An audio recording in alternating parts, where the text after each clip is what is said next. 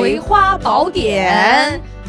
我实在想不通，哎呦，来啦！我是实在想不通的小石，我是有点能想通的娃娃。哎，真的，哎呀，才怪的！我们真的就浪费了一下午的时间，在蛋逼。哎，对对对对对对对对对，然后就实在不行了，就弄了一期，实在想不通。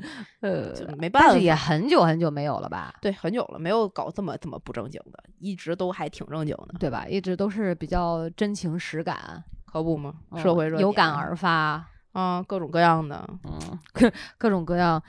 展露自己这个不健全的心智，这，哎呀，好吧，那这期节目呢，可能也有新的听众没有听过，我想跟大家解释一下我们的玩法。这是我们例行的一个小游戏，叫做“我实在想不通”。然后我们每个人会准备五个彼此不知道是什么的问题，然后会跟对方逐一的抛出来，你一个我一个，以“我实在想不通”为开头，然后接任何一个问题，对方都得一拍大腿说：“哎呀，这个我知道。”呀，然后就得把这个问题呢，就解释的明明白白的，就有点像八马褂。对，但是胡说八道也没事儿啊。是，所以呢，这个叫做我实在想不通。但是我等一下，我打断一下，为什么你说会有新来的朋友？不知道，难道我们最近还有新增加的粉丝吗？有啊，有啊，有啊，有。真的呀？有啊，当然，粉丝是流动的，铁胆的葵花，流水的籽儿。哎。呀，把根留住啊！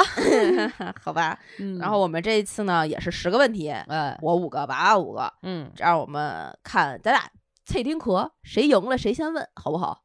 可以啊，来来来啊，本巧哥，啊行，我先问，娃娃先问，娃娃谁赢？你刚才是说谁赢了谁先问是吧？你先问，嗯嗯，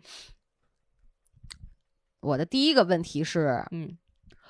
我实在想不通，为什么能力很小却欲望很大的我要活成冰美式？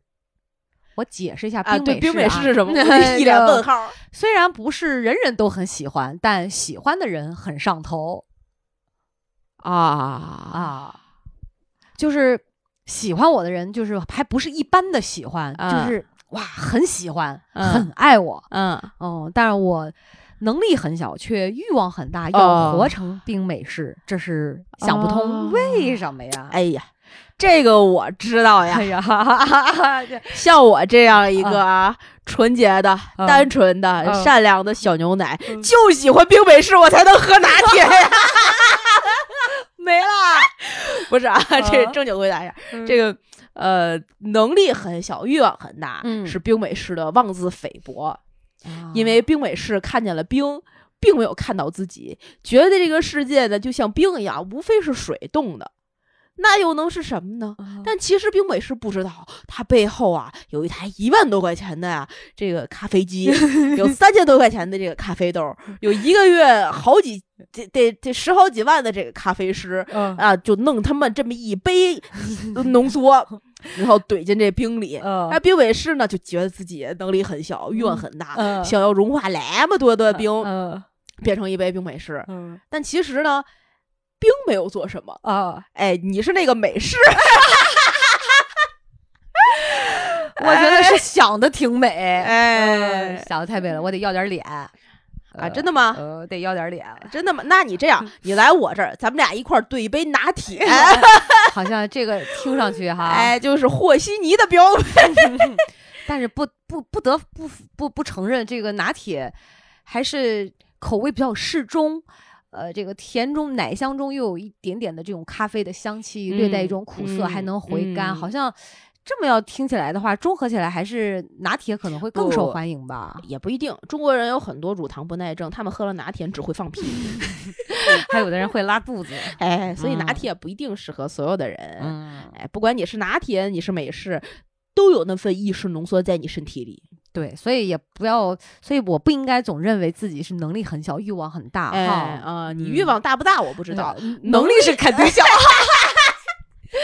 能力和自己的欲望是适配的，对 对对，对你也的认知边界也突破不了你能力的啊所以嘛。你知道说到这儿，我就想起来，我觉得嗯，那这个问题还是自己叫什么呀？想的太多，做的太少，对吧？想要的太多，做到的太少。你是做的其实并不少，但你总把自己想的很少，然后呢又觉得自己想的很多，你就就很纠结、很麻烦、很混沌。哎，你去意大利吧，那儿直接喝浓缩。我觉得。嗯，得需要提纯一下的，就得把它清晰明了的分开，什么是什么，嗯，都放到该放的位置上哈，这才就可以了。不是，你是怎么会突然想问这种问题的？嗯，就就我实在想不通，为什么我会问这么一个问题？不，我觉得其实是。呃，能力很小，欲望很大。首先这四个字儿击中我，再就后面其实有解释这个为什么冰美式是不是人人都喜欢，但喜欢的人很上头。因为我比较喜欢喝冰美式，嗯，我也喜欢。我就是呃喝美式吧，然后不加奶不加糖啊。对，然后我觉得就这两个要素吧，可能就会有一些问题，会会联想出来。哎，对啊，为什么？就是那喜欢我的到底会有多上头？呃，就其实也没有什么答案。你这个问老吴。他看着他是挺上头，可是我不知道。我觉得最近我陷入一种比较怪异的一种思绪里面吧，就会质疑很多啊。嗯，但这个质疑还不是说对自己的不自信，或者这么说吧，有那种想要逃离的情绪，特别想跑。我不知道你会不会时不常的有这种想离开人群啊？你等着我一会儿问你问题 啊，咱俩不会又。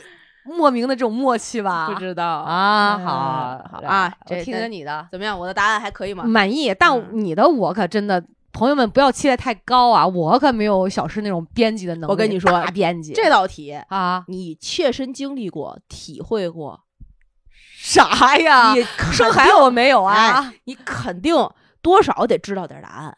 这道题，嗯，那就不用来，不用不正经是吗？我就也也方式这这喜欢不喜欢，反正我就那样了啊！哎，好啊，你先把水杯放下，省着喷我一脸。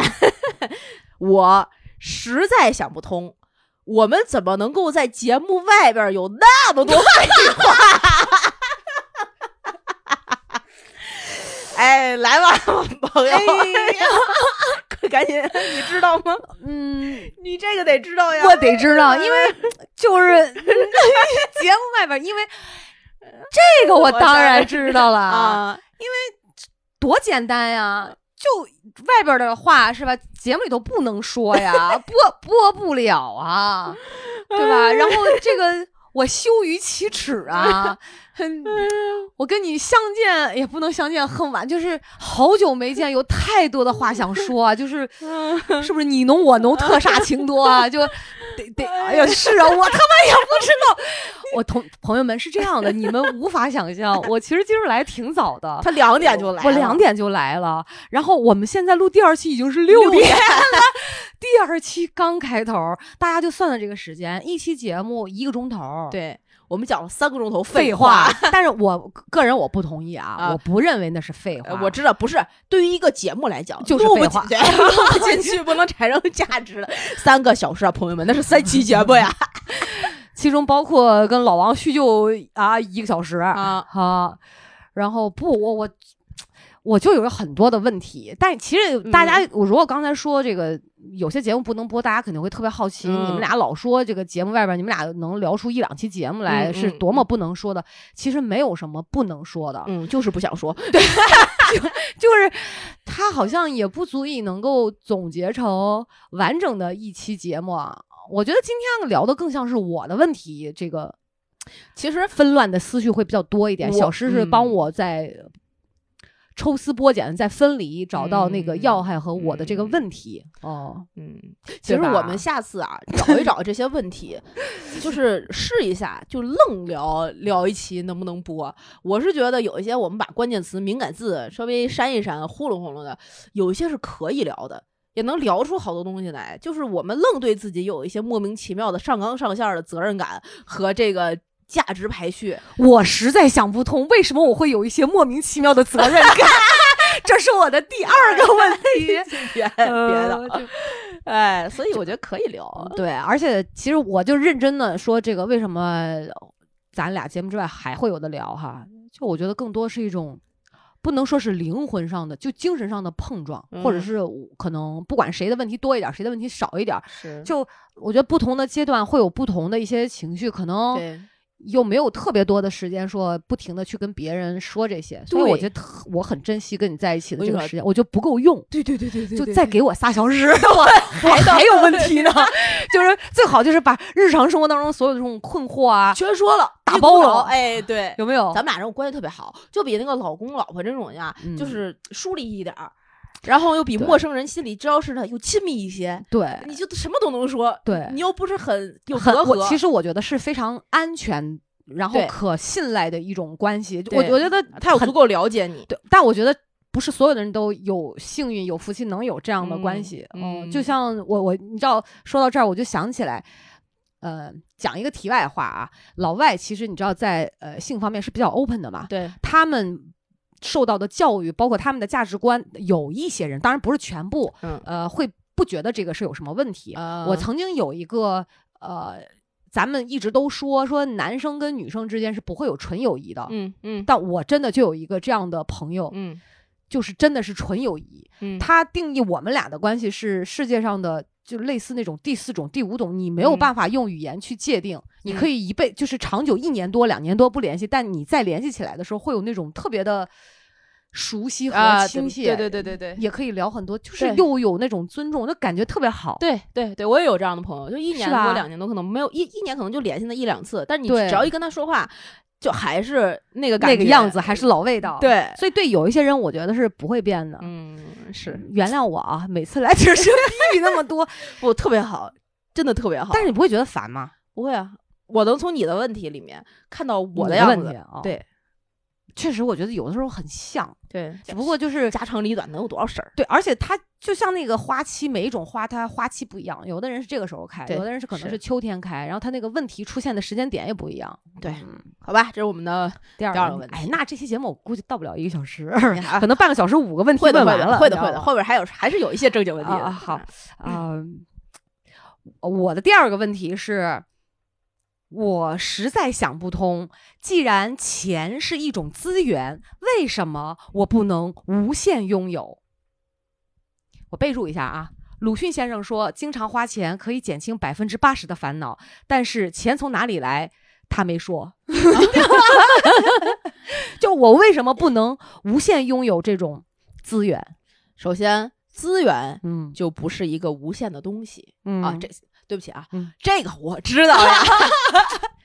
资源就不是一个无限的东西，不管是风能、是水能、是电能，是所有的这些矿产资源，空气嘞，空气也算一种资源吧？对，它都是有限的。嗯，这个世界上，你这个无限是人们去定义的，嗯，是我们无法数尽的，嗯，这么一个东西，但其实都是有限的，嗯，所以钱。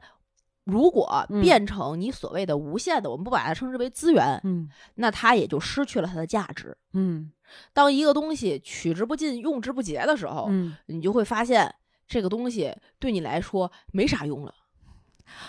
那先让我体验一下取之不尽、用之不竭吧，我太想体验了。你要是想体验这个呢，你把你现在所有的钱呢。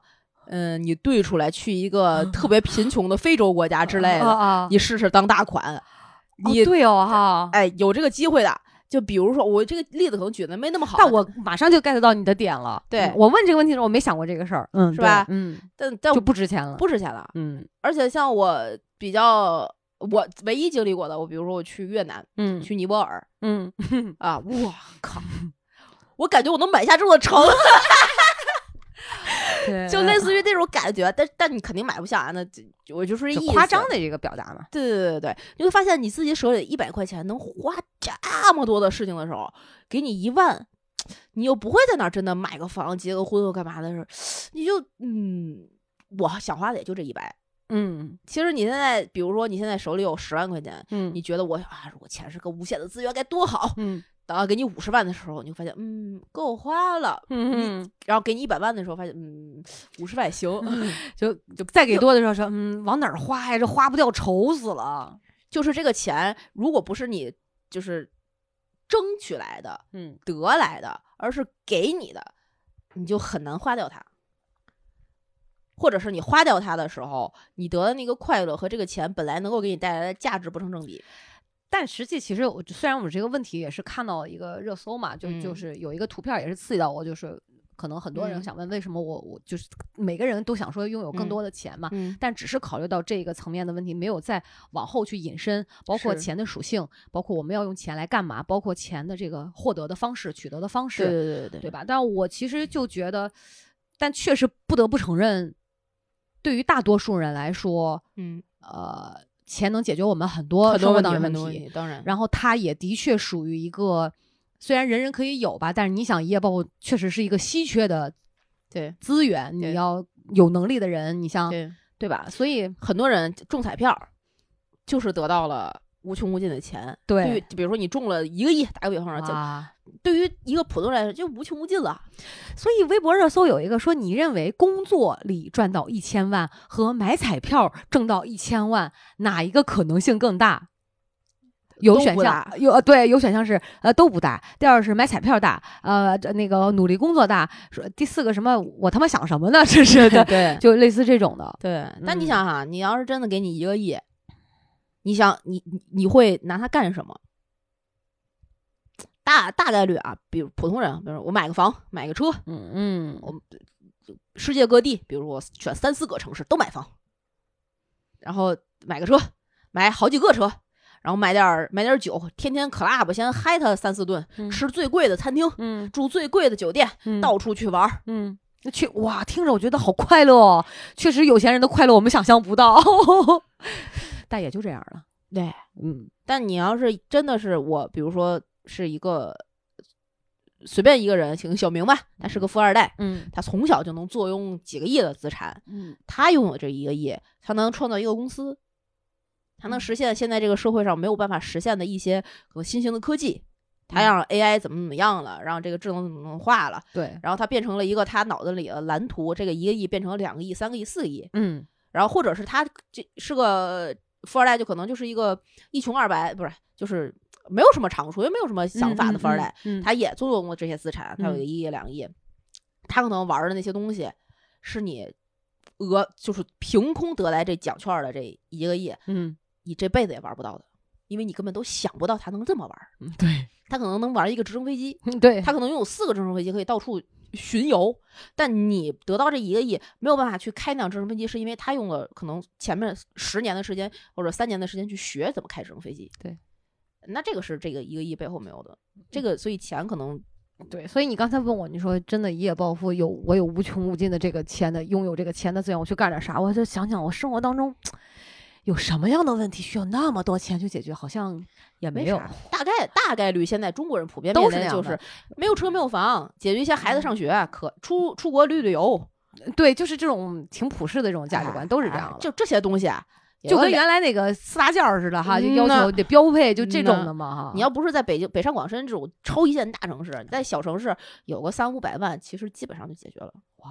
三五百万一一辈一辈子一辈子啊，那是得一辈子哦。对，我原来看过，我原来看过一个采访，是一个上海的阿姨，嗯，说那觉得退休之后多少钱够花嘛？嗯，她说就是有退休金的情况下，嗯，手里必须得有个五百万，就退休啊，必须得有个三到五百万，嗯，然后得有两套房，不然怎么活呀？对，还要保证一定的生活品质，对对，这是他们的要求，其实。这不算低哦，嗯，他的这个标准和要求不是，对，说多少人都能达到的，对，那肯定他原来的生活，要么给了他这种幻想，要么给了他这种习惯，对。但你要没有背后的这些，其实你凭凭空给你这些，你最嗨的那段时间过去了，也就嗨够了。好多少人中完大彩票、暴毙是吗之类的吧？反正过的赌博的。然后一夜之间败光的，败光的，然后各种结交一群新朋所谓的好朋友，最后没钱了，散的哪儿都是。对，所以我觉得还是要辩证的看待这件事儿，就不一定所有的人都适合去掌握那么多的财富。嗯嗯，是对吧？好呗，嗯，来我们第二道题啊，嗯，我的好，我实在想不通，我们怎么这么快就没有别的话题聊了？你怎么问我的？都是些这样的问题。嗯，这我当然知道啦，因为咱俩都在录节目之外给聊干了，就没了。这是你哎，你第一个问题，第二个问题是呼应了。哎呦，我的天！其实我觉得这也是个好现象。什么意思？就我觉得可能生活当中的困惑越来越少，在两个人不停的去回溯自己，我们解决了曾经自己过去的很多问题，然后嗯去去调整自己，嗯把自己，就是我觉得是往越来越好在走，状态个人状态也是越来越好在走，哦它产生了的问题也是越来越少的，或者说当产生一个什么问题，我们可以用很短的时间就把它分析出来、消化掉的，然后心态再变好了。哦，你是这么看的？对啊，所以我们的问题少了。然后你比如说以前可能我就是那种看什么我都不顺眼，我真的是实在想不通的点特别多。哦现在就是啊，存在即是合理，就是想不通，哦想通想不通，那对吧？就是这样嘛。你可能就不会有那么多的戾气的东西在。啊可能像你，你以前是那种啥事儿可能都会往心里去，会、嗯不管是工作上啊，还是嗯就会容易觉得委屈、哭鼻子。但是你你通过这三年，我觉得也是坚韧啦。嗯，对。然后你会觉得很多事情你能控制自己的，啊这个内心的对啊，就是所以你会，我们还会重蹈覆辙，有那么多的问题，所以没有话题，我觉得也未见得是一件坏事儿吧。我问这个问题，是因为我觉得我的出发点啊，嗯，我我从来没有考虑过你刚才说那个角度，你给了我一个新的视角。真的吗？真的，真的，真的，我当时的出发点是我们好像没有在像原来那样认真的生活，就是为什么？这怎么？为什么是我们没有认真的生活？就是没。有认，或者是没有认真的发掘生活。嗯哦，那我我觉得没有哎，我觉得没有哎，反而是其实真的，我说实话，反而你是在特别认真的去享受生活，是沉浸在生活里。就就好，啊举个例子吧，嗯比如说我们做我们出去旅游，嗯当你拿着照相机想要拍照的时候，其实嗯你最想拍的那个景已经过去了，啊，对对对，但你在看的时候，你沉浸在那个景里，那个景的画面永远都刻在你的脑子里。嗯嗯嗯然后你是在沉浸里面在享受的，我觉得嗯生活也是这样。就当我们刻意要去找一些所谓的话题或者什嗯么的时候，嗯反而就是有一种为了做而做，嗯，对？吧？但是你说的这个，你我，所以我觉得你你就我我刚才包括今天进来的时候，你说我真的啥也没干，我就是在玩对塞尔达，那不是在享受生活，那是什么？那就是你这个阶段你最你新婚之后最放松、最惬意、最舒适、最愉悦的一个一个阶段。这几天我觉得特别好啊。然后你整个给我的感觉就是放松，可不像前一段时间出差回来那么紧绷。啊，没有工作了吧？大家都放松。不不不对啊，就是这为什么不是生活？这反而就是在特别认真的生活。嗯你每天有买菜做饭吧？嗯，有的时候有，不对吧想做就出去吃，对，对呀、点外卖。对啊，嗯所以嗯，我也在非常努力的生活，只不过就偶尔睡前刷刷微博，有热点能不能引你起我说得共鸣啊特别好是不是？我忽然意识到一个问题，在网上，在朋友圈频繁的剖东西的这些人，他展示了那个他生活的好像美好样貌，那些人嗯，不一定真的在认真的生活。对啊，就很多，当然不是说全部啊，对对对，有很多不就是为了为了晒而晒嘛，所以然后嗯另外一方面就是那个晒出来的样子不是生活，对啊，对吧？对啊，那只是一个记录，它不是生活本身嘛。嗯，这还是就我之前说的那个问题嘛，就有人可以把这个东西描绘的很好，但那不是那个东西的本身，只有在里面的人，在做的人才知道是啥。那我有一个问题，顺便哎，这个超纲了啊！不不你只有五个啊就就顺着这个，啊你是就顺这个这个话题的问题。啊！如果是这样的话，我们后边聊啥呀？哎，不是，你看，我就说咱又不是，咱俩前面这这三年的节目又不是说全部都是这种生抠、嗯愣想，嗯，对，你能控制了生活当中自己发生什么事儿，别人发生什么事儿，嗯有什么新鲜事儿吗？不能。而且我觉得咱们听咱们节目的朋友们，真的要批评你们一下，让你们投稿，你们投稿，你们总也不投稿，枯竭了吧？让我们。哎，是不是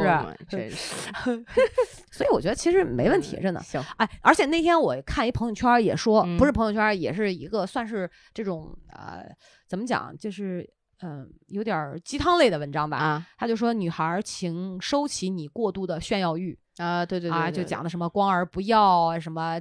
我觉得就不是炫耀欲，是分享欲。对他大概就这意思吧。嗯，就收回来，收到自己这儿和最亲密的人之间就就好。对，所以我朋友圈大部分就是什么开玩笑。我朋我都不怎么发朋友圈了，嗯很很少很少。对啊，好吧，下一个下一个问题唉，该你了。啊，我这个问题问完了，好像。哦，第三个，我实在想不通，为什么有人会跟不爱的人结婚？唉，这个我知道呀。啊娃娃刚才抄了一个微博热搜啊，哪有？不是你不是，这不是热搜吗？不是啊，我记得有一个热搜是差不多这个的，不是啊，我以为是你点赞的那个热搜。没有，哦，真的？真的我没有啊，哇，你果然是这个普罗大众里最普罗的一个。我没有，我没有。为什么有人会跟不爱的人结婚，是吧？啊啊，这个我知道呀，因为婚姻就是一个合同关系。嗯嗯，婚姻就是一纸契约，是甲方、乙方或者是合作方与合作方。你签了那么多的合同，你真的爱你的乙方或者甲方吗？我不信。哎呦，这个婚姻这个事儿啊，就比谈恋爱要复杂太多了。嗯为什么那么多人谈恋爱随随便便，你愿意怎么谈怎么谈？你迈入结婚的那一刻就会犹犹豫豫，愿不是想怎么结就是怎么结的，嗯那就说明爱情不等于婚姻，嗯中间一定是裹挟了其他的东西的。那当然，那爱情既然不等于婚姻，婚姻也可以一定程度上不包括所有的爱情，嗯，因为这两个就不是一个本质的、呃一样的东西对你刚才说你你以为我看过那个热搜吗？嘛。实际是我一周之前看过一个视频，啊，这个男的口述了将近四分钟的时间，嗯标题叫做“跟不爱的人结婚是一种什么感觉啊，好像就是这个”啊，就这个男的在说，嗯。但是其实你说就是他不爱吗？嗯。他整个描述出来，他说我老婆是我最信任的人，在我被嗯。前女友伤完之后，她是我最信任的人，嗯。我愿意有什么都跟他讲，嗯。但是他知道我不爱他，他不爱我，嗯。可是在我抽离出来看，我觉得嗯。这种无条件的信任就已经是一种爱了。对，但是只不过他们可能在这段婚姻当中不觉得，就是，嗯可当然每个人我觉得理解这个爱这个就是不一样。对所谓和不和不爱的人结婚，大家对爱的定义不一样不，一样。对吧？有的人可能觉得我们电光火石，哎，叫爱叫爱；啊有的人觉得你能容忍我所有的错误，叫你爱我。啊，哎，有人觉得我们干什么事情很有默契，就是、嗯就是有爱。嗯有人觉得，哎呦，你孝顺父母，能把我的爹妈当你的爹妈一样的，你好爱我。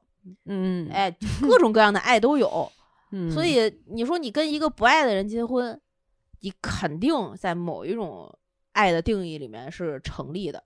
嗯同时，你也一定爱着他跟你结婚所给你的生活带来的那些利益嗯，和当然好处。当然，所以你说你跟这个你跟这人结婚，你不爱他吗？不一定，他给你带来的利益是你们两个和和他的就是不可分割的一个部分。对不管他是钱，对，是地位，是他对你的照顾，是任何这一切，你肯定是爱他的，爱这个部分的。那你不爱我，我只爱你的钱，我跟你结婚。但如果不是你有钱，而是别为别人一个人有钱，我为什么不跟另外那个人结婚，而跟你结婚？我爱的如果都是钱，对，那就说在一一个小三儿去当小三儿，他可能有十个目标，李中李一般能当小三儿的大概率多少有点儿是 这话说的好轻松啊！一般当小三儿，咋？我们从电视剧的角度讲，一般当小三儿大概率啊，嗯多少有一点点姿色，有一点点资本，有一点点技能，啊，也对，是哎是吧对对，是吧？这是我们对小三儿偏见和嗯和和对吧？嗯你那他能选择的可能也不止这一个人，嗯有一些人可能手里有那么四五个、四五张牌之类的，最后嗯就选了这么一张。嗯你说他是纯纯的爱他吗？那肯定不是啊。嗯那剩下那些人是钱没人家多还是什么？他就是一个综合的综合体，特别是就这个就跟其实跟婚姻是一样的。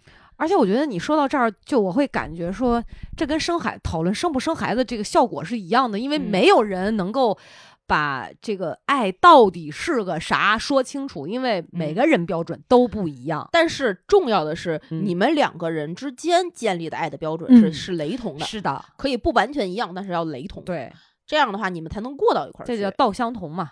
对，就如果嗯你们两个之人之间，你觉得你很爱他，他也觉得他很爱你，但你们两个之间的爱是完全不一样的。你爱他的钱，他爱你对他的照顾，嗯然后你又觉得你不能照顾他之类的，那你们俩过不到一起去，对对很，容易就吵架就分手了。就分崩离析了。但是你说他们之间不爱了吗？不一定。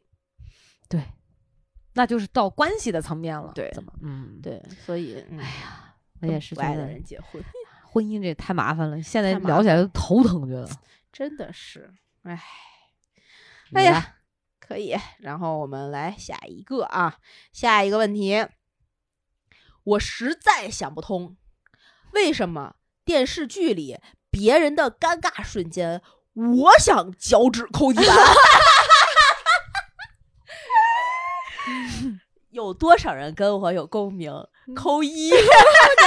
等会儿啊，我你说到这个，让我想起那个一个一个夏意的小笑话。嗯，他就是跟他儿子跟小鱼儿还安吉一块看电视。嗯，然后呢，刚好看到电视剧里面就有情侣打啵儿。啊，然后一打啵儿呢，他说：“儿子，啊给我倒杯水。”嗯，一打啵儿，儿子给我倒杯水。这儿子说：“爸，你是一看人接吻，你口渴是吗？” 就是他本来不想让他儿子看，嗯，这个，我们总会因为别人的尴尬而尴尬。我正儿八经回答，这个我当然知道了，因为你共情能力太强了呀。啊，不不不不一定，别人哭我不一定跟着哭。嗯，那应该为什么不？我在想还有什么可能就尴尬呢？因为我也会经常尴尬，就会替别人感到尴尬，是吧？嗯，就是不光是电视剧，对吧？话剧也是，或者是某一个环境下，别人做的一件事儿，说的一句话，我就会觉得很尴尬，对吧？对吧？但其实他们不尴尬，尴尬都是我们。就那我那我这个我当然知道啦，因为我们要脸，因为我们。但我说实话，是因为我我觉得我们可能。更懂得分寸和火候和一些度，我觉得，就是我我我觉得我们更能找到那个合适的点。哎，你要是这么说，我当然知道，我觉得是这样。嗯，好。那，你别说，我不想听。我觉得这个问题接下来你要问的这个事儿会让我啊不尴尬。不不不不不不不不，就哎，你发现了没有？这事儿你也想不通。我实在想不通，为啥我也想不通啊？这个我当然知道了，因为我想不通啊。但是你说我们更更懂他们，但什么？但是电视剧里你知道它是假的，它就是为了后边一个情节的推动。他演有一个尴尬的情节的时候，你也尴尬，嗯，你也跟着他尴尬。我就我哎，我是真的想不通。你你你先能直接说你最近看了个啥吗？我最近啥也没看。那你怎么会有这种啊？因为这个伴随了我一生这个问题，我只是突然意识到。不行，我必须要给你一个答案。为什么？虽然我也会这样，很多人都会。会你会换台吗？我马上换台。我会快进。如果这个是我能控制的，我就会快进。我以前我就换台。对我也会。但是，就比如说情侣之，你看那个电视剧里人打啵儿，这个我不尴尬。我爸如果，比如说我我爸我妈在家，我特别小的时候就跟他们一块儿看电视剧。那时候有一个叫做《干尸九妹》还是什么玩意儿的电视剧，是是。然后那个，嗯，晚上八点多开始演，演到九点多吧，类似。我站，我坐在我小床上，然后我爸坐旁边，我妈坐另外一边，我坐在他们俩中间，然后去看这个电视剧。中间看完了之后，他们俩还会亲一下，哦，会。我记，我记印象非常深刻。然后当时我们家非常融洽的时候，就是我爸去上班之前，他会亲我妈一下，然后再亲我一下，他再走。好有爱啊！仪式感满满，所以我为什么我现在这么喜欢？也没有，反正所以他们俩之间都不会当就当着我的面去亲亲什么，他们不不他们不尴尬，嗯，然后电视剧里演这些我也就不尴尬，嗯，我不觉得这是一件令人尴尬的事情，嗯，但是别的就莫名其妙的一些特别尬的点，我就会贼拉尴尬。其实我觉得是因为那个我我真的觉得就是因为咱们能够把做自自己的这种代入。嗯，是吧？会带入到别人那个当时的那个情景，你会你会自己设想那是一个什么样的感觉的一个场景啊？然后呃，对方的这个语气啊、措辞啊、讲话的这个内容啊，是不是跟当下的那个环境、跟周围的这个人会不合适？就是。不在一个频率上啊，它不和谐就会显得尴尬，就会显得很跳。但但确实这个东西是这么抽象的去描述吧？就你说咱也不在现场，你说我们为什么会自动有这样的反应？我觉得那可能就是一个心理的这个嗯脑电波的这么一个发是不是发达的程度？就我觉得就是自己代入感太强了，也有可能，我们可能就要规避后面他尴尬的那一刻，周围人对他的异样，就比如说电视剧里，他周围人也肯定有其他的反馈，我们可能就避免这些反馈，然后我就会自动的膝跳反射一样的弹开。我觉得是，其实我觉得是一种心理反应，是吧？嗯，但现在很少吧，因为也不太看，没有什么综艺节目，我觉得都还好。就你发没发现，现在的综艺节目就已经演变成就是把这种不合时宜的这种跳脱和尴尬变成了一种搞笑。嗯，就好像又缓解了很很很大一部分。对对对对对，对吧？对对，这种其实嗯还行哦，这种我还可以。太正经的事儿容易尴尬，对，太正经的话，太正经的场合，对，出现的一点小失误容易让人尴尬。哎，打个比方说，你因为一个就是稍微正经的一点什么，然后你干做了一件你觉得很尴尬的事儿，你会用什么方式去弥补你的尴尬，缓解你的尴尬？就是自然而然，假装自然而然。就是你比如摔了一跤，你就会正常的起身掸掸土，接着往前走。对啊，那不然嘞，我还要在原地跳个舞。有人就原地跳舞。哎，我跟你讲，我真的，我这种尴尬的事儿我有 啊，老低头看手机。嗯，然后我妈跟我说说你不要老走路看手机。我说哎呀，我说我知道了。结果。他说完了以后，有一次我在七九八，他七九八不是矮的那种到小腿那种小栅栏吗？啊，对对对对对。然后竖着的嘛，这边咖啡厅就路边两边小店，是是是，我就没看着。我走着走着一下撞到我膝盖，我真的就是一个狗吃屎，我那个手机呜就飞出去了。然后后面还有人，你知道吗？然后就整个胳膊肘也破了，膝盖也破了，然后手机那角还这当时是钢化膜也摔烂了。嗯。妈呀！就给我磕的晕头转向的，你知道，我就感觉整个人给我摔懵了。嗯，哇！起来之后，旁边刚好摔在哪儿？摔在一个咖啡厅的门口，有人在旁里面吃披萨，嗯，吃沙拉，然后就看着有一个人呜飞过来，要看着我，然后我当时想说，妈呀，太丢脸了。但是能怎么样呢？我起来，然后拍拍，但是可能也是疼啊啊，稍微镇定了一下，然后就走了。但是就尴尬，其实是尴尬的，但没办法嘛，就就。赶紧自然而然的把这段过渡过去，谁不会摔跤呢？自己安慰自己啊，没事的，没事的，人没受伤就好，然后就那样往前走。哎，那我再举一个例子，打个比方说，在一个封闭的会议室里面，嗯，然后你们你你的同级可能两三个人，然后一个领导可能两三个人，就在讨论一件就是工作上的正常的会议的一个项目的事情，嗯，这个时候你实在没忍住放了一个非常响的屁，嗯，你会怎么办？我对放屁这件事儿啊，很无所谓。哦，就我实在忍不住，我就这样撅屁股放，这边噗一声，嗯，我会看大家有没有反应。如果大家看我都看见我说怎么了，我放的哦哦，就这样。这个你还好，这个我还好。我对放屁什么的没啥，人体正常的生理需求的你都 OK。我 OK，我 OK。那你不他那人家忍不不光是自己，那你甚至你别人也这样也这样啊？我我这我不尴尬哦，就是我觉得语言表达的时候，那比如说正经的场合就会尴尬。你见一人，你看他脸，明明你觉得他应该叫小 A，你上去就管人叫小 B。然后叫了好几声小 B，人家都已经那什么了，然后忽然说我我不叫小 B，我叫小 A，然后我就嗡的一下啊，对，然后我说哦，对不起，对不起，对不起，哦，我就会先先马上说抱歉，嗯，但是到不了尴尬那种程度。我我对于我来讲，就是正式的场合讲错话，或者跟不该开玩笑的人开错玩笑了。啊，这个会让我尴尬，这个尴尬会让我夜不能寐啊，对。我跟你说，都不是抠脚趾的事儿，就想起来就懊恼，想起来就恨自己，怎么这么没有分寸？对对对对，别人会觉得，哎呀，你好会讲，但实际。很多人不知道，在练习口头表达的背后是有非常非常多试错的成本。对，哎呦我的天！我前两天还犯了一个错呢。哦，真的。我想说大家高兴一下，我想跟人开玩笑。我们家楼下那个理发店，因为我们在那儿办的卡嘛，然后剪的就很好。那天很难得就见到老板来了，然后他就跟老吴跟我们仨就聊了，就聊了。刚从老吴刚从美国回来嘛，就聊得很开心。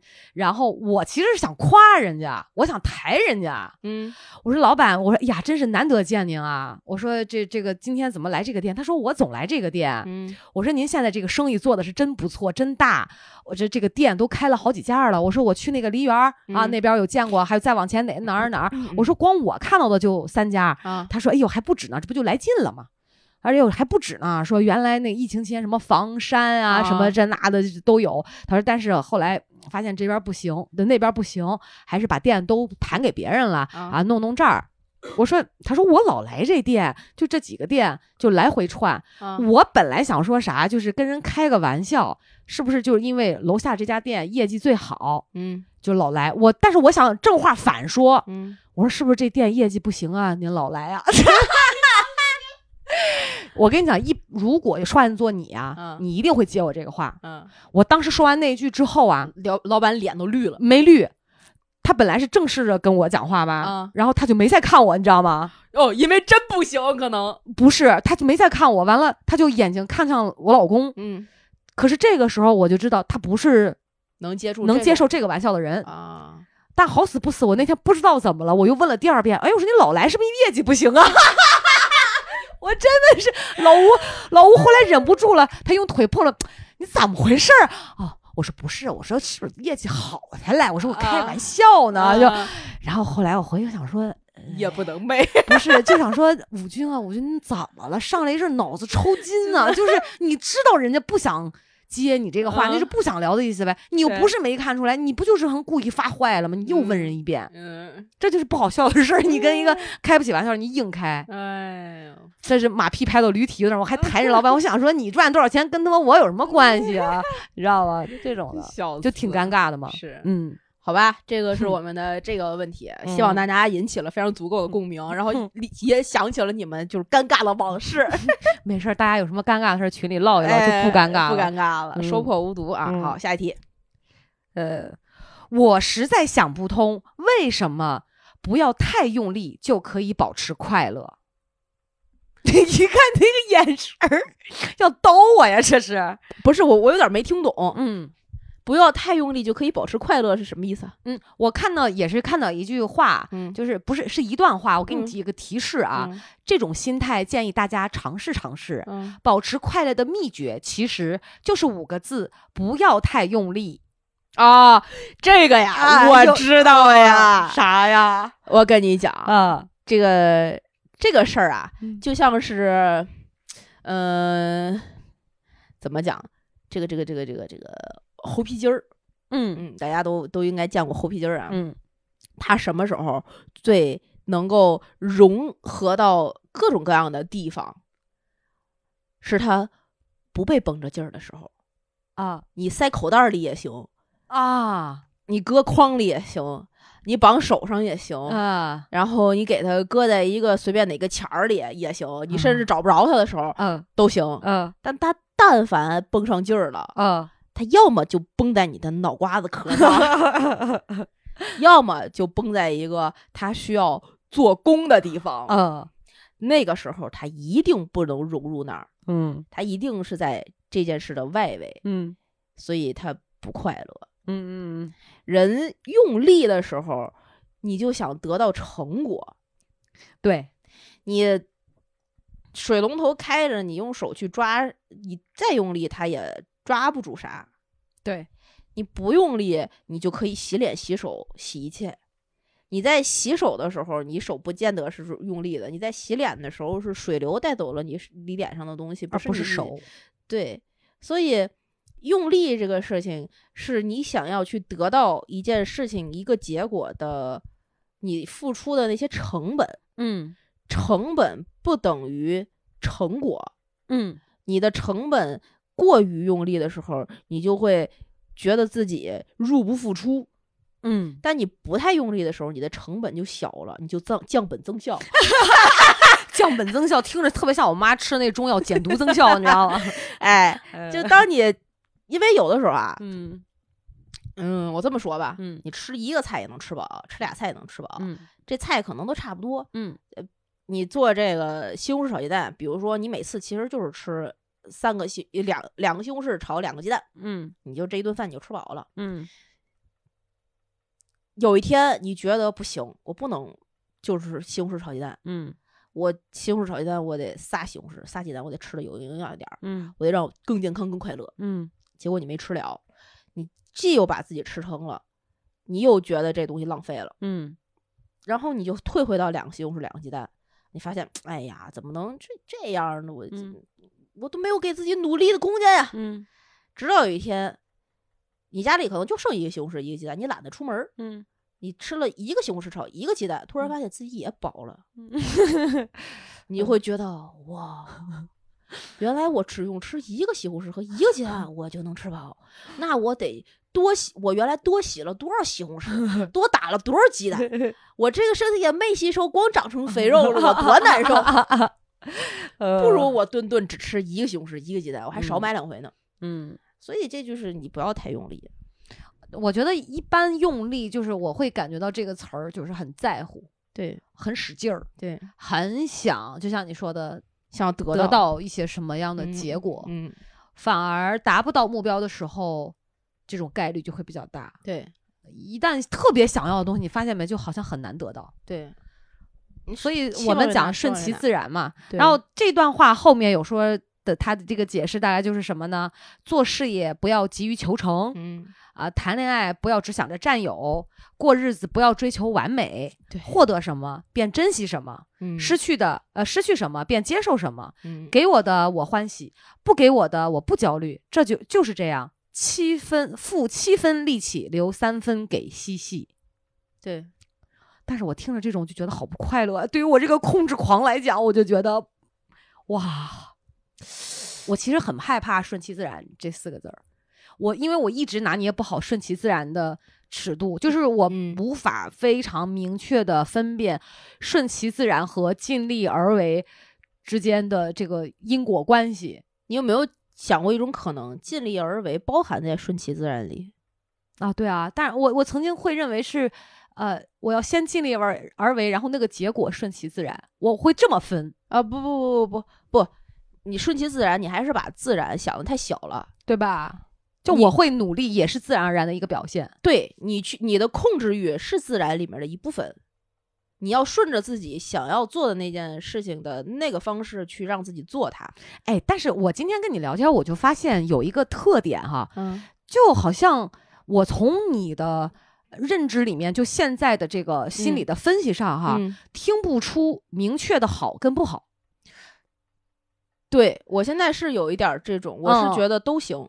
对，而且你也没有说硬要觉得把这个东西把它转掉，或者是怎么样，对，好像我没太听出来这个意思。就但是我会认为控制欲是不好的，就是我觉得做这种事儿，包括你说像这个不要太用力就会保持快乐哈。为什么这个我一开始我就会不懂，而且太用力这个事儿啊，嗯，也得分你怎么怎么界定它的用力。我每天 又相对标准题了，怎么了呀？我每天 至于老王就活得非常用力，哦哦，是吧？对，他也太不用力了。我每天至于原来的我已经活得非常放松了。哦，这个确实是。所以啊，那就分你怎么去界定你到底用力还是不用力。这这就快乐是。一样的，但你用力不用力是至于你自己去评判。所以我觉得，那这如果说到这儿的话，其实我这个问题也是一句废话，因为保持快乐的方式方法，每个人都不一样。这个是我跟你说，嗯，我原来在睡前会听那个睡前冥想啊，它有一个呃，我觉得这句话就像一个心理冥想的一个指引一样，嗯。比如你在睡前，它会让你放松，放松你的肌肉，放松你的身心，放松你的腿，放松你。它会引导你，首先，请你平躺，然后，请你用力的攥住自己的手，嗯，用使用力的用自己的手臂发力，嗯，三二一，放松，你才能体会到放松。它有对比，所以你。之所以看到这句话，不要太用力才才能享受快乐的时候，你那时候应该，你只要去实践这句话，一定是比你现在这个用力程度放松一点的。嗯，那个时候这种放松的感觉都会给人正向的激励啊。它是界定于你现在这个生活紧张的标准的啊。对对对对，它没有一个固定的标准，但这个东西就是就像你心你心理上面的这个指引一样。哎，但是我如果我比如说我看到这句话，我没觉得我自己特用力呢，就我还想自本来我还想说再用力呢那，怎么整？我也没有觉得不快乐，我甚至觉得现在挺悲哀，是在于我竟然没有，我会笑，但不代表我快乐。哎呀，这是我初中时候写在 QQ 说说里的话，怎么回事？太恶心了！不，但是真的，就你比如说，可能别人看我笑会觉得我特开心，但我只是笑那一件事，不代表我现在这个状态是快乐的。而且我也没觉得这个事儿我不快乐，问题我也没觉得我不快乐啊，我也没觉得我特快乐，就我觉得，就是个正常的事儿，就是在某些该笑的点上，我笑了，就是这样。但我觉得快乐是应该快乐的日子嘛，它是一个持续的一个状态。你是没有对比，你你发生一件快乐的东西，都是至于悲不快乐，或者至于一个可能那什么，你才能体会到。你看，所以我说我现在挺快乐的。对，因为我前段时间麻烦太多了。对呀，就就可以啊！你看你怎么比了？你要是刚新婚，我肯定没有那个快乐，对吧？没有你快乐，好羡慕你啊！哎，好吧，下一题啊。嗯，我实在想不通，每天吃什么？为啥是最简单又最困难的问题？哎，这共鸣吗？共鸣就是，嗯，嗯。这我当然知道啦，因为我们不是饭店的厨子呀。没了，我们没菜谱啊。饭店的厨子也不知道他自己做什么呀？咋不知道啊？有菜谱啊，没人点就不知道做什么？不可能，人家必须把菜学会了，他只是不做，但他一定会。他厨师学校一定要学。对，但是他不知道今天吃什么，是饭店的客人点了什么，他才知道今天吃什么。那我这答案又不成立。那就，那谁知道每天？因为我们不是营养师啊，这可以吧？营养师是不是得知道每天应该吃什么呀？吃饭。哎，那我先问一个问题啊，你们家每天吃的就是，比如说荤素搭配啊，呃，就这个这个嗯，粗粮啊，啊，碳水啊，都是你自己，比如说头一天晚上想好，第二天市场采购，然后嗯。我们家每天吃垃圾，为什么？什么意思啊？垃圾食品？不可能，真的。上次我来，你还要做饭呢，就是你还说，哎，那个老王那个肉拿出来了吗？怎么怎么着的？对，但是我我我我没为什么我说这个问题是最简单最困难的啊？每天都面临这个问题，一日三餐顿顿有，天天都有，这是最普通的问题。你们俩最经常说的一句话就是吃什么？对。永远想不出来，因为我们没有营养师这个 职位，你知道吧？嗯，我今儿中午吃点了一碗麻辣烫，他今中午吃俩肉夹馍啊。所以我跟你说，为什么我们天天吃垃圾食品，就是因为我我们顺着自己想吃啥吃啥。现在你连这个这个饮食的这个都不管啦？呃，管管管，但是好就是。不会那么苛刻。我今天中午，比如说我一定一个鸡蛋呀，两个面包呀，什么多少多少蛋奶鱼肉都得有啊，什么的，吃多少菜什么的，我就觉得嗯，最近想吃菜了，我多吃点菜。中午可能比如说上班比较容易点到轻食，然后中午就吃个轻食。晚上回家可能要就是跟要就着老王的饮食习惯，他可能喜欢吃点肉的。那我晚上我们俩就看是吃个米饭炒菜，是点个肉菜还是怎么样？这样我一天整体下来是均衡的，还可以。哦，但这样的话又满足了我的需求，满足了他的需求。但是，这不你们家一一日三餐基本上都不在家吃，上班的话基本不在家吃，都不开火了，就上班很少，对，比较难哦。早上那这有什么哦？即便是点外卖，你也有时候也会愁今天吃什么。对，不知道。我其实啊，就是一闭眼一想，我今天最想吃什么？不是麻辣烫，行，啪麻辣烫。如果一闭眼一想，嗯，不知道吃什么好，轻食。我有一个保底选项啊，明白，就是最最饿的时候想吃的那个，就是我最差我就吃那个，嗯，最差我就可以吃那个。但老王不是，他就是这个我不想吃，嗯，那个我不想吃，事儿多嘛，他就唰唰唰那点外卖，我跟你说能点好久啊。所以他是晚上只要我们俩需要一起吃饭的时候，就会产生一个今天晚上吃什么的问题。但要是分别吃饭，我只要不用管他，我的问题还好解决，他的问题可能自己也就好解决了。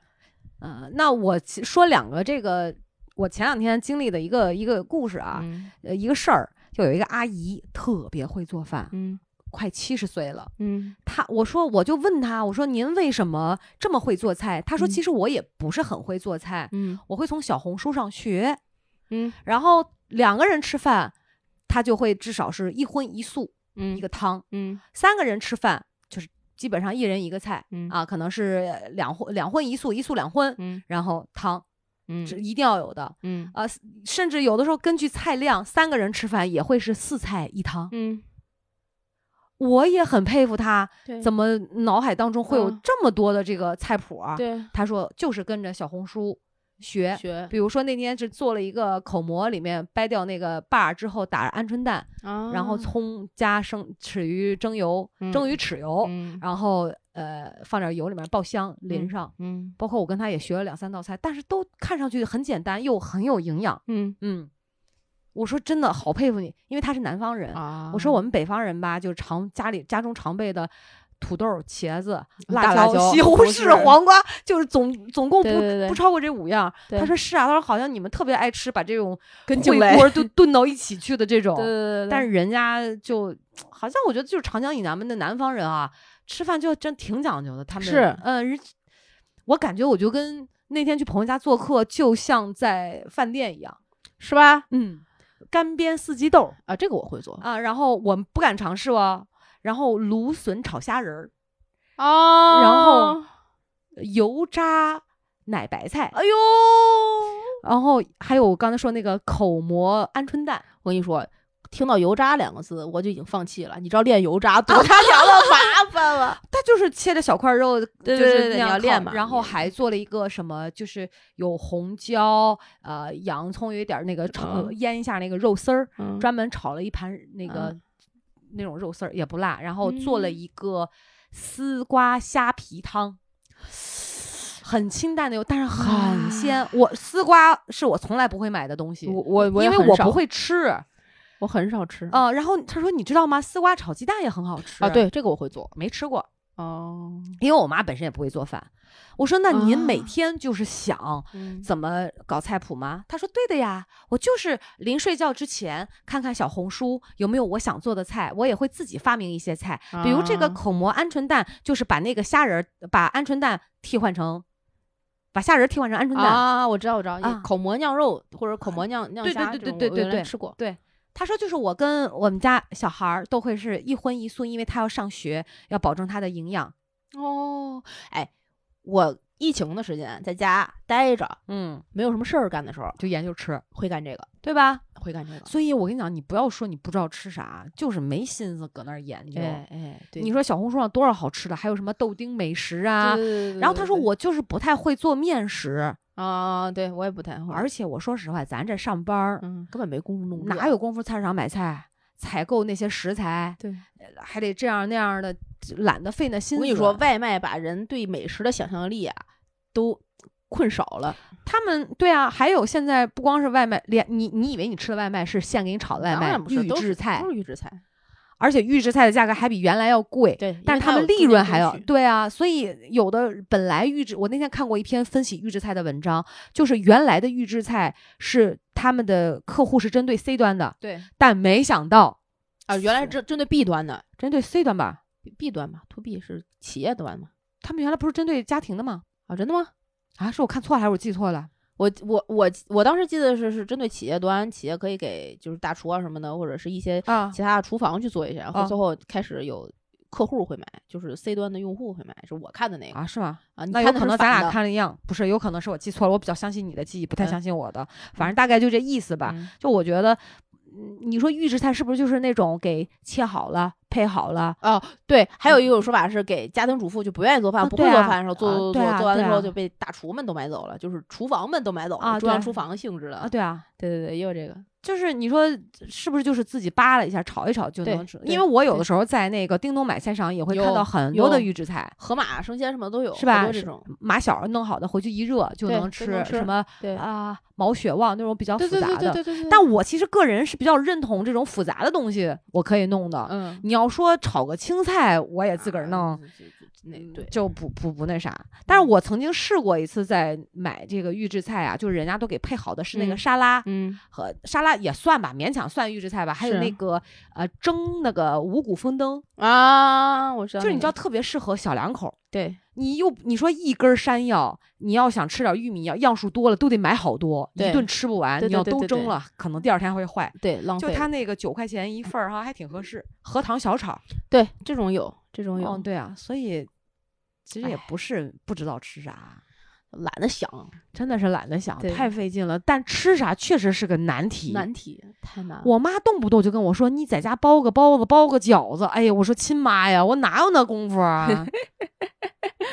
又得调馅儿，又得弄面的，太麻烦。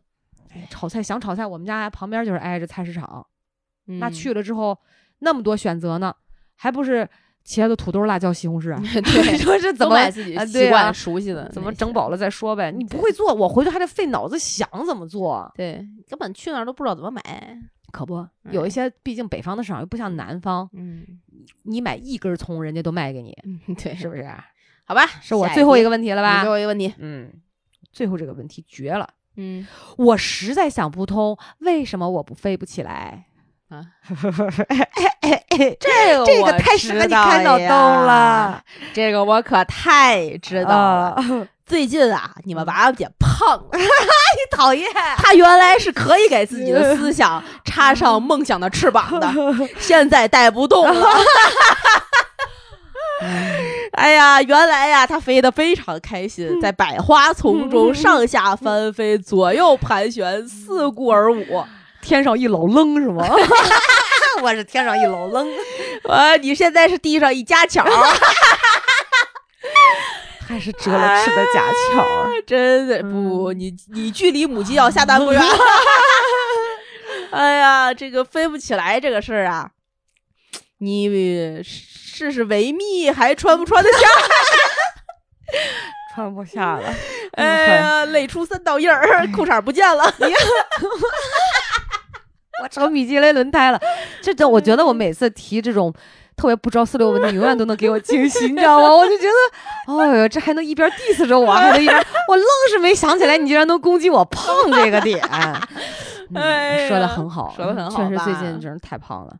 那你别笑我胖啊，好像说的就跟你能飞得起来 似的啊！我已经正式被我们家老王命名为果赖了，胖这么多呀，胖好多。我是你是为啥呀？成都出完差回来，然后去济南，呃，做项目，中间这差不多两个月的时间吧。呃，一个是晚上熬夜，嗯，工作忙，吃饭吃饭饮食不规律，再加上中间好多好多出差，很多时候你吃饭就是快餐，嗯嗯，什么肯德基、麦当劳之类的，嗯，再加上要出现场，体力劳动力大，就容易多吃碳水。就什么大馒头、大面条子，就这种吃的多了之后就容易胖。但你其实你觉得累是脑力劳动累，但是你消耗没有那么大。其实是坐在办公室里，好多时候，包括在车上啊，觉得很疲惫，坐长途的火车啊什么的，但没有那么大消耗，只是心理上觉得累。但是那个时候就会想说吃点东西减减压。对，而且一般出去一见客户或什么，人家就请吃夜宵啊，然后喝个啤酒呀，就很容易胖。哦，没事儿，我下次来的时候，把我那专业的针灸器具包给你带来，嗯，就肚子上扎了个四五十针，嗯，一次就瘦一次一小时，嗯，第二天掉三斤，就三天掉两斤，拉稀是吧？就小命有可能不保，你知道吗？哎，所以你这不归结于过劳肥哈，也多少有点吧，嗯嗯，有一些。你们家零食柜现在还好吧？好，我前我前两天就买了两包，但是也好好久没怎么吃零食了。我其实胖的时候不是因为我吃零食，就是吃那个饮食不规律，我就容易胖。然后再加上喝酒，喝酒会特别胖。哦，酒精这没没戒了是吧？出去吃饭，但凡有个酒局什么，你晚上很很难去拒绝。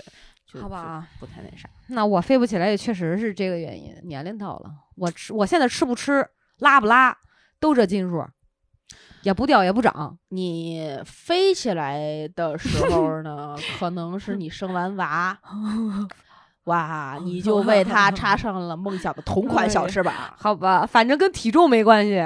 哎，你的快乐的心思唰唰的飞呀，扑棱扑棱的飞呀，扑棱扑棱啊，这蛾子。哎呀，行吧，好吧，那这个我的最后一题啊，啊，你还有吗？完事儿了吧？哦，我先问的，你先问的，我的最后一题啊。我实在想不通，这是一个 callback 第一个咱们话题里面有的，你刚才说的，我说我一会儿会问的那个。嗯，什么呀？我实在想不通，为什么逃避困难会有羞耻感？我我第一个问的啥问题啊？我忘了。但是你第一个问题里面就是，你就想就我你就想离开那儿逃，还是怎么着的，就又又不愿意，又怎么着，反正是大概乱讲。前一秒钟的事儿，我怎么会不记得？我没有提过跟困难相关的，好吧？不不不，是我们在延展那个问题的时候提了一些跟困难相关的事儿。哦，是吗？那这个只有听节目才知道了，为什么逃避困难会有羞耻感？对，我应是不是应该尽量这个回复的跟我第一个问题是保持一致啊？但我根本不记得我刚才说的 什么，不用不要给自己这么大压力。你你知道吗？你当然得知道呀，我必须得知道啊！但是我特想知道你这是个什么事儿。我没没没有什么事儿，没有什么具体事儿，没有什么具体事儿。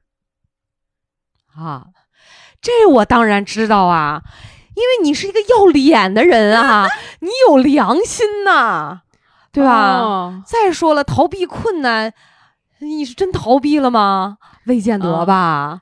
你这个要脸，刚才在尴尬那一趴已经用过一次了。这个重复利用，这我现在算是逃避困难吗？我我现在算是典型的逃避困难，会感觉到尴尬吗？嗯，会会。呃，你不用想不通，因为就是这样，你知道吗？想通了吧？事实就是这样，接受就好了，好吧？不用想通。笑死了。对，哎，这个用过了，竟然不是刚才用在刚才那个问题上。逃避困难，哎，就这样吧，就我我尽力了，已经。哦，你不会吗？逃避困难的时候会有羞耻感。我逃避麻烦会有羞耻感，逃避我认为的麻烦会有羞耻感啊。对，一个意思，一个困难，困麻麻烦困难就是就是逃避一件一件事情，你会有羞耻感吗？不会，实际不会。哦，真的？嗯，实际我不会。你不会觉得啊，这件事可能是因为我做不好，或者我没做到，所以我才要逃避它，所以我可能不够优秀，所以我觉得 I'm shame of you。嗯，不，我永远都是觉得逃避是解决问题的方法之一。嗯，对，虽然我几乎百分之九十九的情况下我不会逃避，嗯，但我经常会带着一种，就我逃避的时候是我要惩罚别人的时候，哦，就你来，啊，嗯，你来，你看容不容易？你看你能坚持几天？那我现在就闪闪开。啊，所以我不会有羞耻感。我当我选择这种方式的时候，它不是一个困难，这就我说的那个麻烦。嗯嗯，就我不会说教式的去说，哎呀，这个事情我能坚持多久？是因为我已经做到了。嗯，但别人还不觉得这是个，呃，成果，不是说成果吧？就别人会认为这个事儿可能很容易，那我就会走开，你来。啊，他就会发现，他就是你必须得让他自己去经历，他会发现可能他一天他也坚持不了。嗯，所以我没有羞耻感。啊，但你要说工作上的事儿，嗯，逃避会不会有羞耻感？嗯，我觉得我要是逃避，肯定是因为我干不了，对我也不会有羞耻感。那我能力就这样，我为什么要羞耻？我我就没有这个能力，就比如天生就没有这个能力，我不会因为这个有羞耻。不，为啥？你会啊？我我我不会，但是我看到一个热搜还是什么类型的事件，就是我忘记了，但是我脑海脑海里有这样一个。有这样一个话题，所以我问，逃避会有羞耻感，就类似于说，呃，比如说打个工作，打那个工作的比方好了，有一个工作有一个职位，那我本来呃可能嗯给我安排的这个职位，然后我发现我干着干着干着这个职位有些东西是我没有办法做的，我可能做不了，嗯，那这些东西在实际的工作的过程中，可能会用逃避的方式就去把它无限的往后 delay 也好，或者怎么样，我就不干它了。然后每次都会被问到，每次就说哎，找一个随便一个理由。但这种东西，你隐隐的心中可能我就自杀了，我会死在这个人面前，就我自己的良心会杀了我。哦，真的？嗯，我不是，那不，这在我看来不是羞耻的问题啊。你会直接跟他说这个事儿我做不了？对，我会觉得是我能力问题，就我我的能力配不上我现在这个职位。你就是看着，要么是我来承担这个结果，我不会去埋怨别人，是因为我自己能力不行。如果还愿意在我这个，呃，我还愿意让我在这个岗位上，看是否能调换一些其他的工作内容。但这个我确实不擅长，我绝对不会去拖，因为我觉得我不能因为我的，呃，硬就是做不到而影响到整体，这个我不行。但它不是羞耻感，我也不会做这样的事儿，我不会用这种借口说，哎呀，我不是。啊，就我觉得我还是一个算是比较公平公正的人吧。对，我觉得这种说法是最好的。就大家不要就是觉得逃避是一个，也不说是逃避，就是你拒绝、躲开、回避、逃避都是一个类型的手段。但是它是一个解决问题的方法。其实你知道，我觉得这跟人本身的性格特点有关系。呃，对对，他跟他的这个处事方式有关系。你会发现，不逃避的人哈，基本上百分之九十九的事儿他都不逃避。当他这个人可能要逃避的时候，这个事情一定是他躲无可躲，他是把自己的感官无五感都封闭起来，他不要去面对这个事儿，是因为已经超纲了，他肯定是解决不了了。对我，我觉得会是这样的。我觉得很多时候，你没有在最开始去拒绝一个不合理要求，把它滚滚滚滚到后面，你不得不去逃避它的时候，嗯，这事儿已经大了。对，不如在最开始你就说清楚。对对，就前面定好了什么什么什么什么，最后你不会去承担一个后果。对，但这个东西，我一直是觉得，呃，有些人啊是会有这种羞耻感的。就比如说他在一个工作里面，可能就刚才那个那个例子。就做一做一些，做到最后没办法，我要逃避他，然后呃，他会觉得，哎呀，可能抹不开面儿啊之类的，说自己不行，因为我不行，所以这事儿我我我我干不了。这他可能抹不开面，会有羞耻感，所以一直在逃避，一直在想干不干。我懂，我懂，我懂。对，可能很多人是这么干的，但是我一直不觉得逃避是不好的。嗯，人。作为动物的核心本能之一就是逃避。嗯，你遇到困难的第一反应不是迎头猛击，嗯你是转身逃跑。嗯，所以当你面对一个困难或者一个困境，比如说一个女生，我举一个更现实一点，举一个女生走在晚上黑的路上，看到后边有一个人，你肯定不是拿着刀对他捅过去，是先逃开他，到达安全的地方。对，所以这是一个正常的行为。当有人比如说对你。在哪儿有一个什么意图不轨的行为吧？打了你一下，你不能 blame 他说你为什么没打回去或者怎么样的？就他逃走了也是他本能里面。那当然，那当然，一个就是很正常的一条一个选项，他保证了他的安全。对，所以我不觉得逃避是一件需要有羞耻感的事情，是吧？嗯嗯，就我觉得一，甚至有的时候。反而我能够理解一点点为什么这个羞于启齿不好意思，但只不过说这个结果可能因为逃避这个事情，这个态度导致的这个结果未必是能够让别人满意的，所以我们还是尽量不要说因为自己的逃避和难为情啊或者不好意思啊而耽误到大家的一事儿。如果只是自己的嘛，我觉得那无所谓嘛，对对吧？就只是一个。结果这个结果的这么一个衡量，一个好坏而已。是，但你刚才说这个逃避是人的本能，我就觉得我特像一个变态，你知道吗？因为我脑子里有一个画面，就是我可能会回身儿。你谁呀？你干嘛呀？你干嘛跟着我？然后人家啪痛。对，就我噔噔噔噔。对对对对对，我很有可能会干出这种事儿。而且你知道，我会可能会进化完全。对，我觉得也是。你知道，在动物园的时候跟老虎和狮子啊，嗯，就是我竟然会倒过头去吓唬老虎。啊，嗯，就我会把手张开，就是哇，就就那种的，就是我觉得就是挺变态，就是有病，你知道吧？你得治啊！我我我得我想啊！哎呀，你挺变态的，你知道吗？嗯，好吧，逃避，对我得把这个本能先练起来。会有的，会 会有的，会有的，会有的，逃避会有的。哎，就比如说我们现在想不出选题的时候，就用这种节目来逃避想选题的事情 啊，这都叫有为了，有作为还算逃避吗？啊啊 哦，好吧，那那我经常逃避，我经常因为逃避感到羞耻，好吧？我 我要脸，哎，好吧，这一期节目我们核心就是人得要脸，树得要皮，对对。哎呀，如果你们也觉得这个游戏还挺好玩的，就可以关注《葵花宝典》Good to Know 的微信、微博账号，在各大音频平台订阅我们的节目，给我们点赞、打赏、评论、进群、加主播 i n g f r e in free，还会拉你成为我们的闺蜜，跟我们一起在群里说一些。